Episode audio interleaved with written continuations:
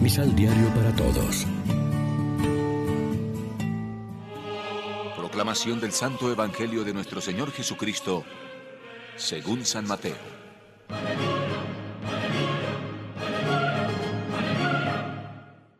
Estaba todavía hablando con el pueblo cuando su madre y sus hermanos que estaban afuera quisieron hablar con él. Alguien dijo a Jesús, Mira, tu madre y tus hermanos están afuera y preguntan por ti. Pero él respondió, ¿quién es mi madre y quiénes son mis hermanos?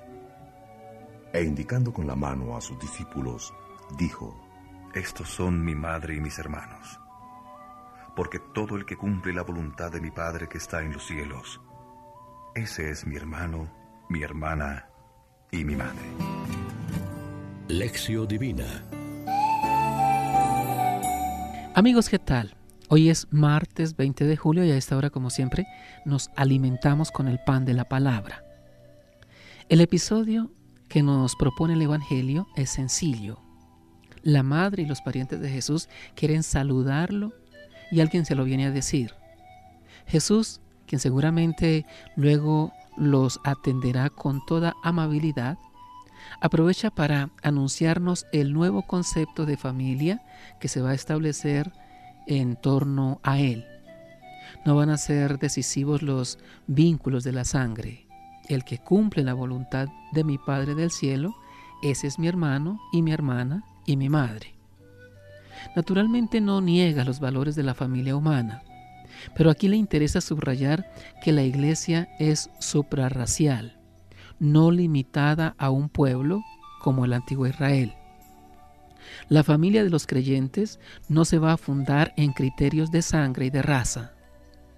Los que creen en Jesús y cumplen la voluntad de su Padre, esos son su nueva familia. Incluso a veces si hay oposición, Jesús nos enseñará a renunciar a la familia y seguirlo, a amarlo a Él más que a nuestros propios padres. Pertenecer a la iglesia de Jesús no es garantía última ni la prueba de toque de que en verdad seamos hermanos y madre de Jesús. Dependerá de si cumplimos o no la voluntad del Padre. La fe tiene consecuencias en la vida.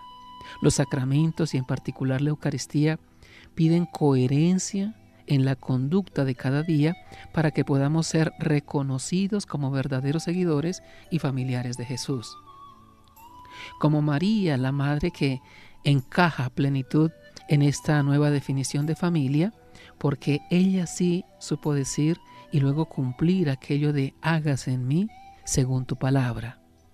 Aceptó la voluntad de Dios en su vida. Los padres decían que fue madre antes por la fe que por la maternidad biológica. Es el mejor modelo para los creyentes. Reflexionemos.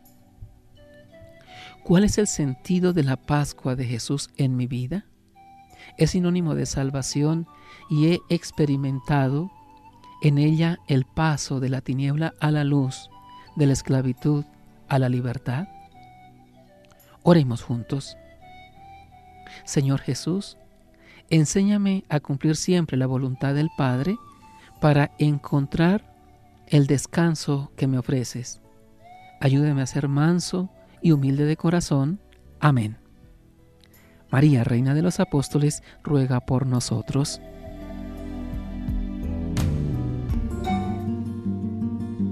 Complementa los ocho pasos de la Alexio Divina adquiriendo el emisal Pan de la Palabra en Librería San Pablo o distribuidores. Más información www.sanpablo.co Pan de la Palabra sección.